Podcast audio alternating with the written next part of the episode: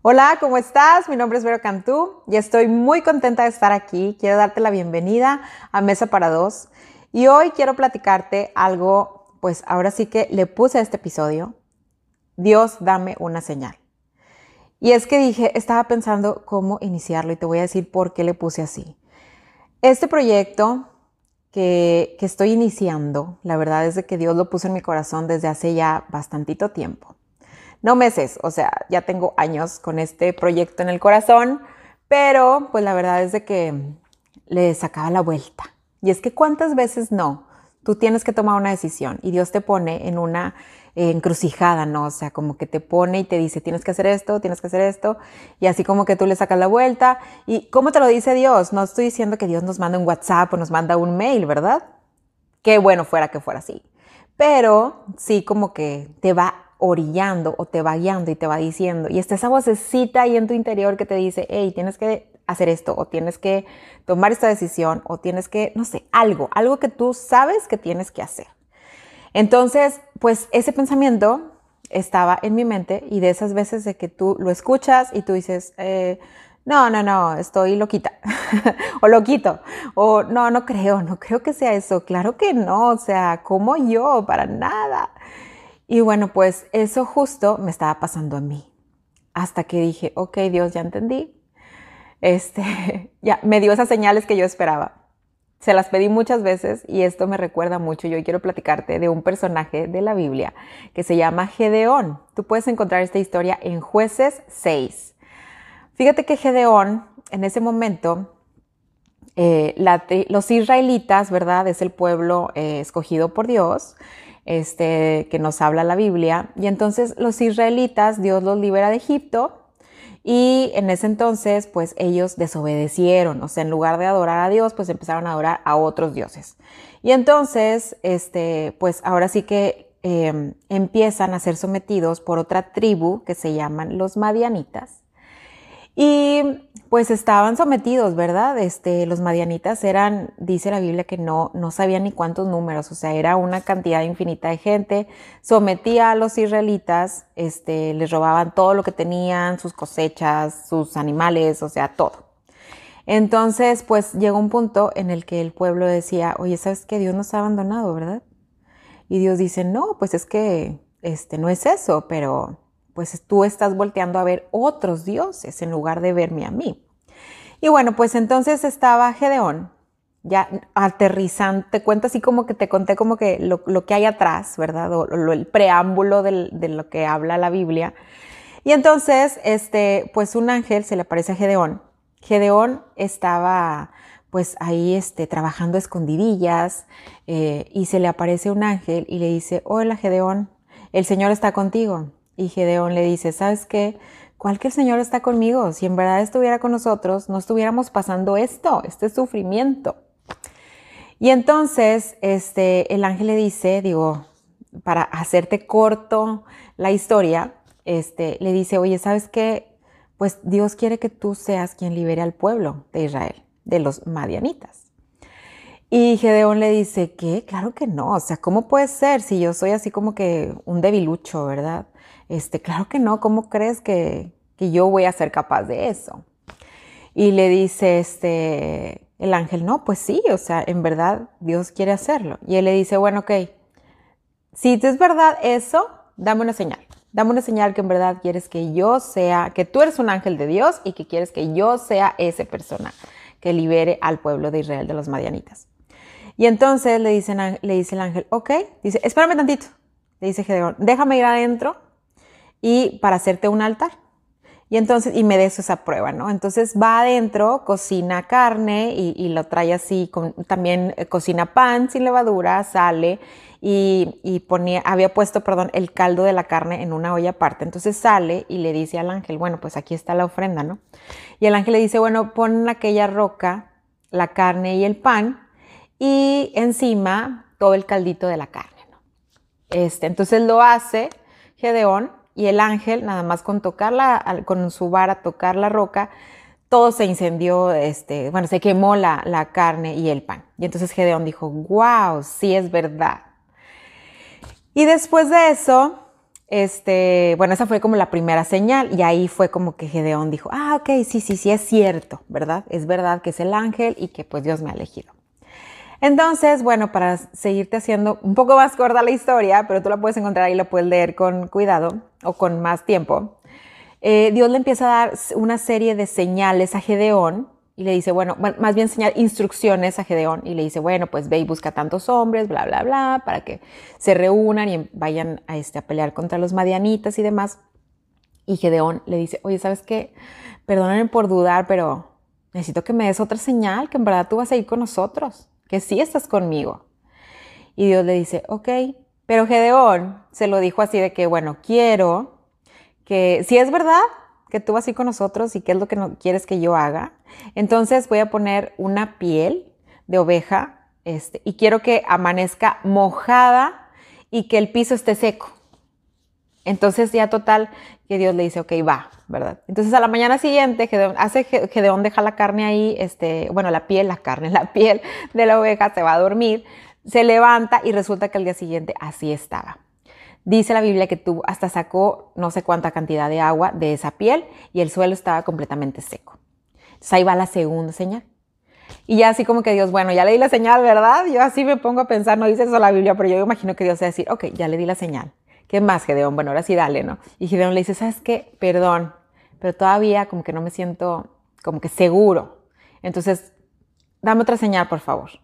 ¿Cómo ves si, si pongo otra vez la piel, pero ahora, en lugar de que amanezca mojada y el suelo seco, ahora que sea al revés?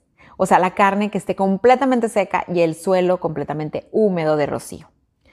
Y entonces se va a dormir, bueno, deja la piel ahí, se va a dormir y al día siguiente, pues así pasó. Estaba la piel completamente seca y el suelo mojado del rocío. Y Gedeón dice, ok, ya entendí. Para no hacer el cuento largo, pues sigue las este, instrucciones que le da Dios. Y bueno, fueron 300 hombres con los que se queda Gedeón para ir a pelear contra los madianitas. Yo no puedo imaginar el miedo que debe haber sentido Gedeón, o sea, aún y con todas las señales que Dios le dio y saber que Dios estaba con él, pero 300 hombres a pelear con un sinnúmero de hombres, pues imagínate el miedo, ¿no? Pero bueno, pues obedeció y ¿qué crees? Pues Dios le dio la victoria. Entonces, pues ahora sí que Gedeón venció a los madianitas y liberó al pueblo de Israel de ellos. Pero lo que quiero platicarte o lo que para lo que te platiqué esta historia es porque eh, justo muchas veces estamos así con Dios. Y así me pasó a mí, o sea, estaba con esto y yo, bueno Dios, si es verdad que tú quieres que yo haga esto, mándame una señal. Y me mandaba la señal y yo así como que, bueno, pero ahora mejor, así ya está, ¿verdad? Y me mandaba otra señal. Y así, y así nos pasa a veces, así nos pasa.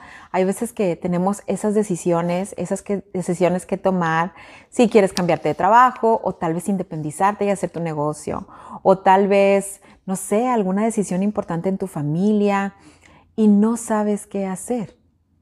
Y le pides a Dios señales y señales y hay veces, vamos a ser sinceros, de que hay veces que tú le pides a Dios esa señal, pero en realidad lo que quieres es que esa señal sea que se haga tu voluntad, ¿verdad? O sea, lo que tú en verdad querías, o yo quería que Dios me dijera, no, o sea, de plano, no es lo que tienes que hacer. Pero no, muchas veces Dios nos reta, muchas veces nos pone en situaciones o nos pone en encrucijadas que a lo mejor tú dices, oye, no, es que yo no sé si yo voy a hacer, al tomar esta decisión va a ser lo correcto, o sea, me da miedo y el miedo es completamente normal. Pero quiero decirte que Dios quiere llevarte a más. Dios quiere llevarte a que seas de bendición para más personas y también al mismo tiempo que tú seas bendecido. Porque las bendiciones a veces decimos, ay, estoy bien bendecido y creemos que es nada más algo económico o algo, pues ahora sí que material. Y en realidad, pues las bendiciones son muchas. Y qué mejor manera de que tú puedas ahora sí que confiar en Dios, escuchar sus instrucciones como Gedeón y aventarte a hacerlo con todo y miedo. Entonces hoy quiero platicarte o quiero resumir este primer episodio en cuatro cosas que yo vi en Gedeón y que me identifico completamente. Y espero que te sirvan a ti para poderte animar a tomar esa decisión y a poder escuchar esas señales que Dios te está poniendo en tu vida. Número uno, no veas las circunstancias, créele a Dios. O sea, yo me pongo a pensar cómo Gedeón decía, ¿cómo crees que yo, o sea, 300 hombres contra toda esa multitud de gente y luego pues los madianitas eran la verdad, dice la Biblia que eran pues gente pues bien cruel. Entonces es como que, o sea, yo me pongo a ver y pensar y poner en su lugar y digo, qué miedo, o sea, pero él no vio sus circunstancias, le creyó a Dios que sí, tuvo que Dios manifestarse así como que con peritas y manzanas para que él estuviera seguro que estaba con él. Pero bueno, pues ahora sí que aún y con eso, él pudo haber dicho, ¿sabes qué? No, no, no, no, mejor aquí nos vemos y yo estoy bien tranquilito y aunque tengo miedo de los madianitas, pero me siento más cómodo aquí donde estoy. Entonces, no, él le creyó a Dios. Número dos, entrégale tus dudas e inseguridades. Gedeón decía, oye, no, o sea, yo tengo duda, ¿cómo? O sea, yo soy pequeño, yo soy débil, o sea, ¿cómo crees que yo eh, voy a hacer eso? Y así me pasó a mí también con este podcast, o sea, había muchas voces que me decían en mi cabeza, tú, ¿tú qué? Tú ni estudiaste nada de esto, o sea, de, de teología o de compartir. Y yo decía, ay, ¿cómo crees, Señor? O sea, que yo, o sea, pero bueno, Dios me fue mostrando y me fue orillando literal a que a que lo hiciera. ¿Y cómo fue? Pues ahora sí que para atreverme a hacer esto, le tuve que entregar esas inseguridades, esas dudas que yo tenía. Yo dije, bueno, pues aquí estoy. Ahora sí que como Gedeón, ok Dios, ya entendí, aquí estoy. Haz lo que tengas que hacer. Número tres, sigue sus instrucciones, por más absurdas que parezcan. Cuando leas jueces 6 y 7, tú te vas a dar cuenta que Dios, o sea, le decía a Gedeón, bueno, reúne a tus hombres, ¿verdad? Y reunió a, su gente, ¿verdad? Y, o sea, eran, no sé, más de 10 mil personas. Y entonces al final se quedó con 300, porque Dios le fue diciendo, bueno, ahora como que ve, ve haciendo tus filtros, ¿verdad?